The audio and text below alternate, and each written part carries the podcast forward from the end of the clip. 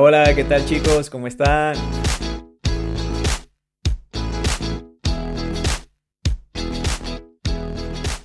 Sí, ¿qué tal chicos? Sí, ya sé que hemos estado muy perdidos por la vida. Ya sé que solo me están viendo a mí, pero es que bueno, básicamente Roxani ha estado muy ocupada con algunos proyectos de arquitectura en los que ella trabaja entonces, bueno, decidí yo como seguir grabando contenidos para el canal, un poco de contenido. Eh, el canal se seguirá llamando Dos Nativos, ¿vale? No le puedo cambiar el nombre a un nativo porque si hago eso es muy probable que Rochani me demande por derechos de autor y todo ese tipo de cosas y realmente eh, no conozco un abogado que me ayude a pelear eso. De igual forma, si ustedes conocen un abogado, bueno, me lo dejan aquí en los comentarios del video y bueno, con gusto peleamos el nombre. No, mentira, estoy bromeando, estoy bromeando. El, canal se sigue llamando igual. Este, en este episodio quería hablar sobre un viaje que hicimos Roxanne y yo a Europa. Fue un viaje de bajo costo, ¿ok? Digo bajo costo porque nos quedamos en casas de amigos y ese tipo de cosas. Eh, los tickets los conseguimos muy económicos porque realmente los compramos cuando estaba empezando la guerra entre Ucrania y, y Rusia. Entonces todos esos precios los boletos bajaron y nosotros aprovechamos la oportunidad. Visitamos cuatro lugares. Visitamos Madrid, España, visitamos Praga, República Checa, visitamos Berlín, Alemania y por último visitamos Barcelona, España. ¿Ok? Em, voy a hablar un poco, creo yo, en cada episodio de las cosas que me llamaron más la atención de cada lugar y todo eso. No lo hablo todo en un solo episodio porque de verdad sería, pienso yo, que muy largo. Entonces voy a tratar de resumir al máximo todo el contenido. Ok chicos, les quiero comentar que bueno, básicamente todo lo que les voy a contar es desde el punto de vista de un latino. Desde mi punto de vista, ¿vale? Antes de viajar a Europa, eh, yo no he conocido muchos lugares. Básicamente había conocido solamente Colombia, que es donde estoy viviendo actualmente, Ecuador, Trinidad y Tobago y bueno, Venezuela, que es donde yo nací. Entonces, muchas cosas que presencié, viví, experimenté en Europa es muy diferente a la cultura latina. Entonces, quizás a ustedes les parezca como, oh, Miguel, por Dios, oh. no, pero realmente es como desde mi punto de vista latino. Ok, entonces empecemos con Madrid. Eh, los primeros cuatro días de Madrid, lo primero, lo primero que yo experimenté fue básicamente el jet lag. Qué cosa tan odiosa, Dios mío. De verdad, los primeros cuatro días yo me sentía fuera de energía, me sentía súper cansado. Yo estaba como en un estado zombie o algo así porque realmente estaba muy cansado, me pegó demasiado eso. Tanto así que llegó un punto que yo comencé a tomar bebidas energéticas. Y yo creo que llegué a tomar como dos hasta tres bebidas energéticas por día porque realmente necesitaba algo que me despertara. Ustedes dirán, oh Miguel, pero ¿por qué no tomabas café? Y es que realmente sí, yo soy latino, pero no me gusta el café. De verdad me gusta el olor, o sea, lo hueles como que, ay, qué chévere, pero el sabor del café no me gusta. De verdad no puedo tomar, no sé, no, tomo café. Entonces, como que empezar a tomar café en Europa para evitar la bebida energética, no, no va conmigo. Y otra cosa que me estaba jugando sucio, eh, básicamente, es que era a las 9, eran las 9 de la noche. 9.30 de la noche. Y el sol. El sol allí diciéndote, hola Miguel, hola, te quiero quemar. Y era como, Dios mío, o sea, no... Aquí, mira, aquí en Latinoamérica son las 7 de la noche y ya en ese punto comienza a salir la Sayona, comienza a salir el Silbón, comienza a salir todas esas leyendas de fantasmas y todo por la oscuridad que hay. Bueno, ok, quiero aclarar que no es que son las 7 de la noche y no hay bombillos ni, ni lámparas ni nada en las calles. No, no, obviamente sí hay. Pero, pero me refiero a que hay, ya a las 7 de la noche ya hay oscuridad. Y eso era algo que me estaba jugando muy sucio en Europa. Eh, bueno, en Madrid cuando llegué. Es realmente, coño, 9 de la noche, de la noche, PM, y está el sol allí, así, quemándote. Ah, eso no es normal.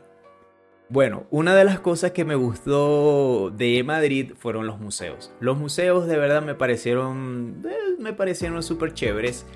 Quiero aclarar que yo no soy una persona que ama los museos, que les encantan los museos, pero sí me gustan, ¿vale? En el viaje, bueno, antes del viaje, Roxani me dice, Miguel, ¿qué te parece si visitamos los museos? Y yo, bueno, vale, si tú quieres visitar museos, no hay problema con eso. y ella me dice, sí, es que yo quiero ver las obras de Picasso, quiero ver las obras de, de, Salvador Dalí, y esas pinturas son súper interesantes. Y yo, bueno, vale, vamos. Dios mío. Visitamos todos los museos de Madrid. Todos. ¿Por qué? Bueno, yo creo que casi todos. ¿Por qué? Porque básicamente en Madrid hay como una especie de, vamos a decir, norma, descuento, promoción, no sé cómo llamarlo, que si tú eres estudiante, si tú eres menor de 15 años, y o sí, si tú eres profesor, pasas gratis, ¿ok? Entonces, cuando nosotros nos enteramos de eso, en cada museo o en cada lugar nosotros llegamos como que, hola, soy profesor y mostramos la credencial. Entonces, ellos, bueno, pasa adelante, señor. Y realmente nos ahorramos bastante dinero y por eso yo pienso que visitamos la gran mayoría de los museos. Llegó un punto que yo estaba cansado. O sea, estaba cansado también por el jet lag y también estaba cansado por estar tanto tiempo en los museos. Yo puedo ver una pintura, yo puedo ver una obra, sí me parece interesante, eh, pero Roxani, Roxani es una persona de que, por ejemplo, si está la pintura y está un pequeño escrito, Roxani lo va a leer. Si hay 10 pinturas con 10 escritos, Roxani lo va a leer. Si hay 150 pinturas, ¿ok? O 150 obras, Roxani te va a leer cada una de las cosas. Y coño, llegó el punto que pasábamos horas en un museo y yo decía, Dios mío, amor, vámonos, no, vamos a ver estas obras que están aquí, que esta obra es del pintor bla, bla, bla, que es muy famoso y yo, ah, sí, está bien, amor, está bien. O sea, si tú quieres verla, vamos a verla. Pero es que yo realmente estaba muy cansado en ese punto. Eh, o sea, lo, confieso, me pareció súper interesante ver obras como de Picasso, Salvador Dalí. De verdad son obras que en esta parte del mundo es súper popular por parte de la historia, ¿ok? Pero, coño, verla y ya, o sea, yo realmente estaba muy cansado. Otra cosa que yo pienso que tiene relación entre la moda de Madrid y las personas son los policías, ¿ok? Cuando yo digo policías me refiero a hombres y mujeres, ¿ok?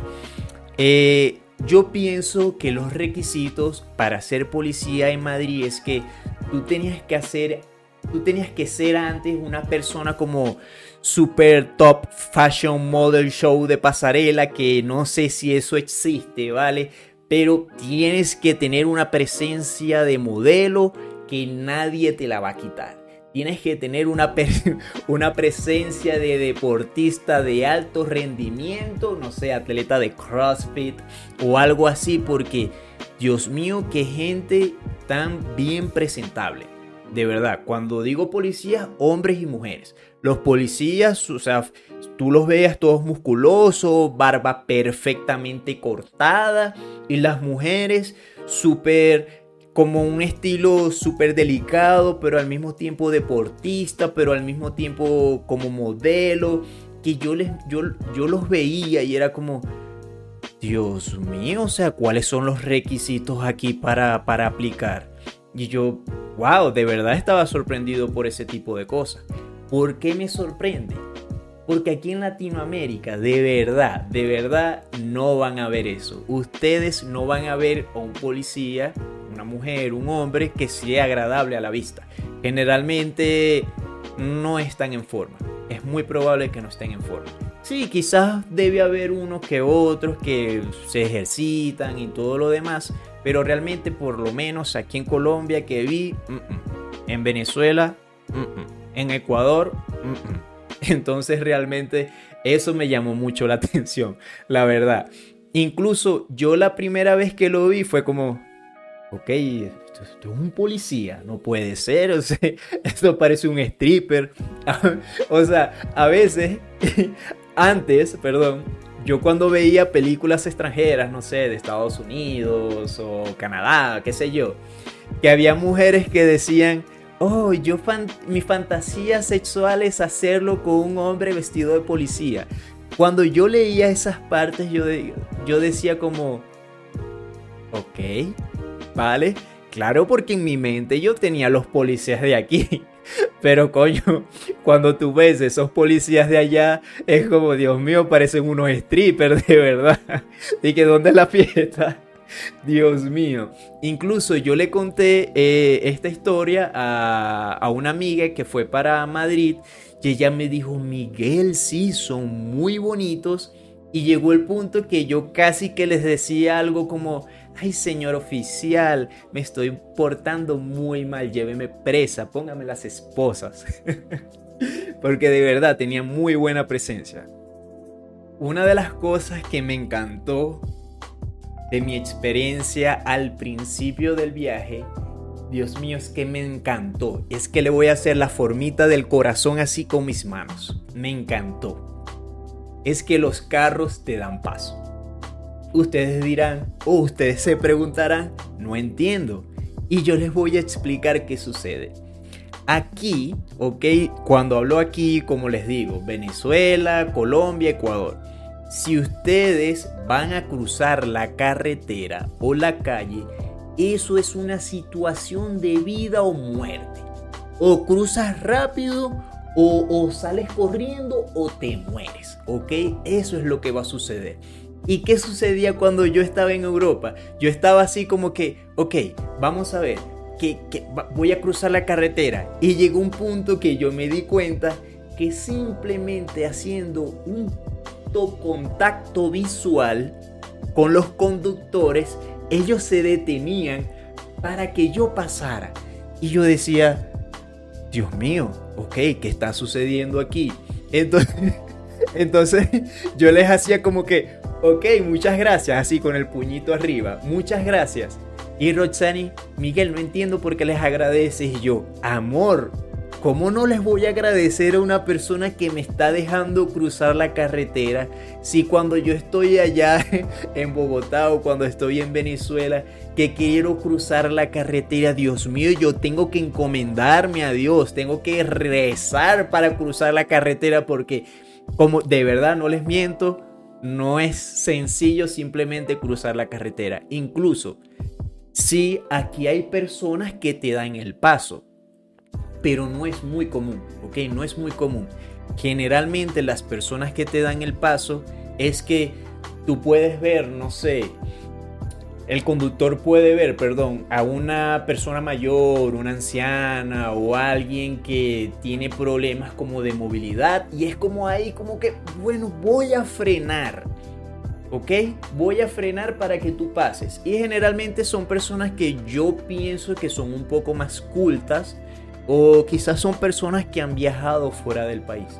Pero es que realmente no les miento. Situación debido a muerte y en Europa contacto visual. Cruzas la carretera como un príncipe. Eso me encantó.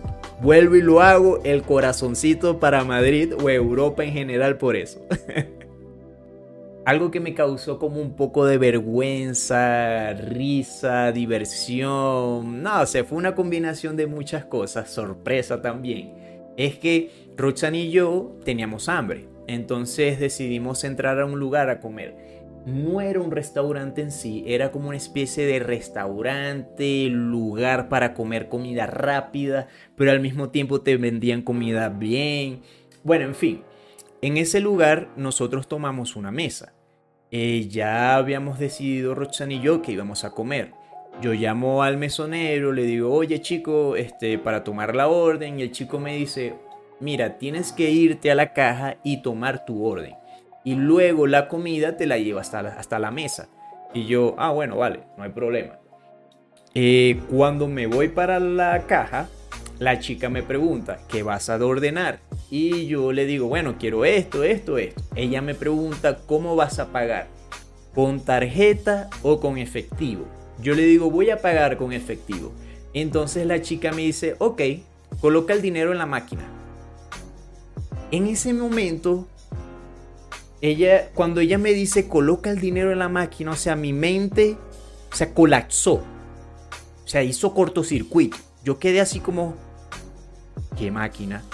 Y ella, coloca el dinero en la máquina, por favor. Yo miro así como, oye, o sea, ¿de qué estás hablando?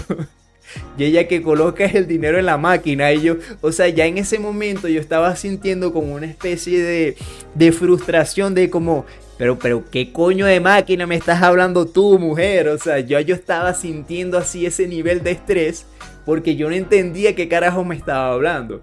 Entonces la chica agarra y me dice, necesito que coloques el dinero en la máquina que está debajo. Y yo le digo a ella, pero ¿qué máquina? Y ella allí, debajo, debajo.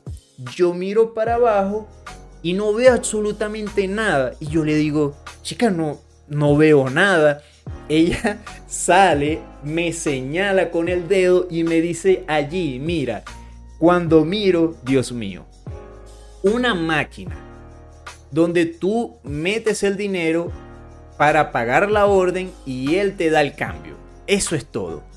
Yo dije, Dios mío, primera vez que yo veo esto en mi vida porque ni en las películas yo había visto esto realmente aquí en Latinoamérica y creo que o sea, en muchas partes de Europa también es así, que tú vas a pagar y le pagas directamente a la persona en la caja.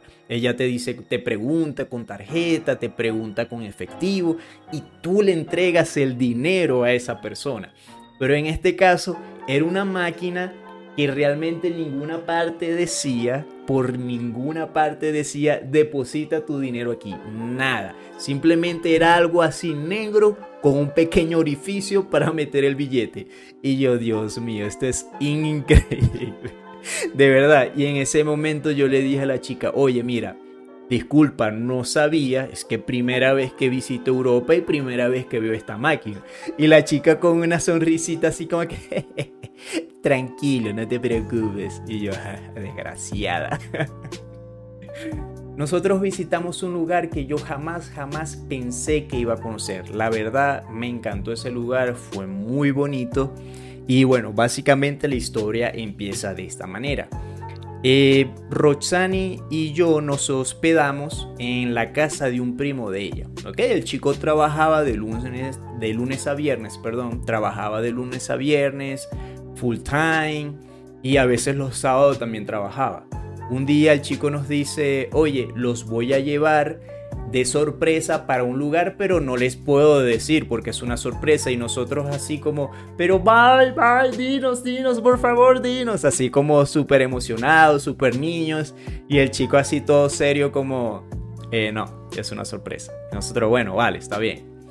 Eh, al siguiente día, el domingo, creo que fue un domingo, eh, nos montamos en su carro, este manejamos como aproximadamente una hora, una hora treinta, no recuerdo, más de una hora.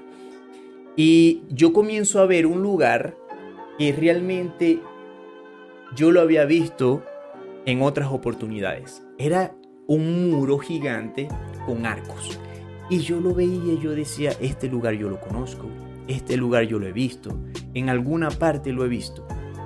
A medida que nos íbamos acercando al sitio, yo decía, Dios mío, pero es que esto yo lo he visto en alguna parte. Finalmente veo algo que dice, bienvenidos a Segovia. En ese momento yo dije, claro, estamos en Segovia y vinimos a ver el acueducto de Segovia.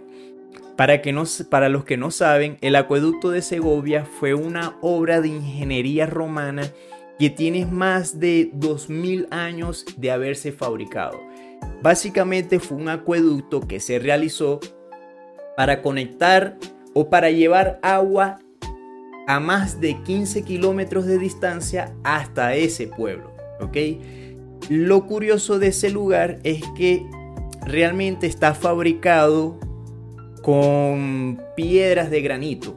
Realmente ese lugar no tiene, como ese acueducto, perdón, no tiene como especie de pegamento. Bueno, anteriormente no usaban concreto, no usaban cemento. Anteriormente usaban como agua, arena y cal para pegar las cosas. Pero es increíble cómo, cómo ese muro tiene más de 2000 años sin pegamento y todavía no se ha caído y que ojalá que nunca se caiga. Bueno, ojalá. Entonces, a mí me sorprendió mucho eso. ¿Por qué? Porque eso es algo que yo había visto en, no sé, History Channel, canales así como de obras de ingeniería antiguas y realmente me pareció súper, súper bonito. De verdad, muy bonito. Curiosidades de eso. Bueno, básicamente ese lugar, como les comenté anteriormente, tiene más de 2000 años de haberse fabricado. No usaron ningún tipo de pegamento para colocar las piedras. Tiene más de 15 kilómetros de distancia. Me pareció increíble porque es muy alto. Y yo lo veía y yo decía, Dios mío, esto como no se cae. Eh, otra de las curiosidades que esto gente, o sea, realmente me dio mucha curiosidad, es que cuando construyeron este lugar, ¿ok? Bueno, cuando construyeron ese, ese acueducto, en ese lugar, en esa pequeña ciudad, en esa pequeña ciudad, perdón, vivían solo 100 personas. Y se necesitaron como más de 20 mil personas para, creo que, sí, bueno, muchas personas. Se necesitaron, se necesitaron para construir ese acueducto de más de 15 kilómetros de distancia. Entonces, eso me llevó a pensar a mí como, bueno, la persona que dijo, sí, vamos a hacer un acueducto, para llevarles agua desde este lugar 15 kilómetros a este pueblo o a esta ciudad solamente a 100 personas, yo pienso que básicamente esa persona pensó en el futuro, ¿vale? Pensó en el futuro como, coño, esta ciudad va a crecer, va a crecer y va a ser muy grande y en el futuro van a necesitar como que mucha gente eh, tenga abastecimiento de agua. Ese fue mi primer pensamiento. Mi segundo pensamiento fue eh, la persona que dio la orden tenía o tuvo que tener un culito allí, en ese pueblo. Ustedes dirán, ¿qué coño es un culito? Bueno, básicamente un culito es como una relación, no una relación, sino es como tú estás saliendo con una persona tienen relaciones sexuales, sea hombre, sea mujer, está saliendo con ellos, pero oficialmente no es una persona legal para que, oh, esta es mi novia. No, simplemente es como, ok, vamos a vernos, tienen sus cositas, ese es el culito.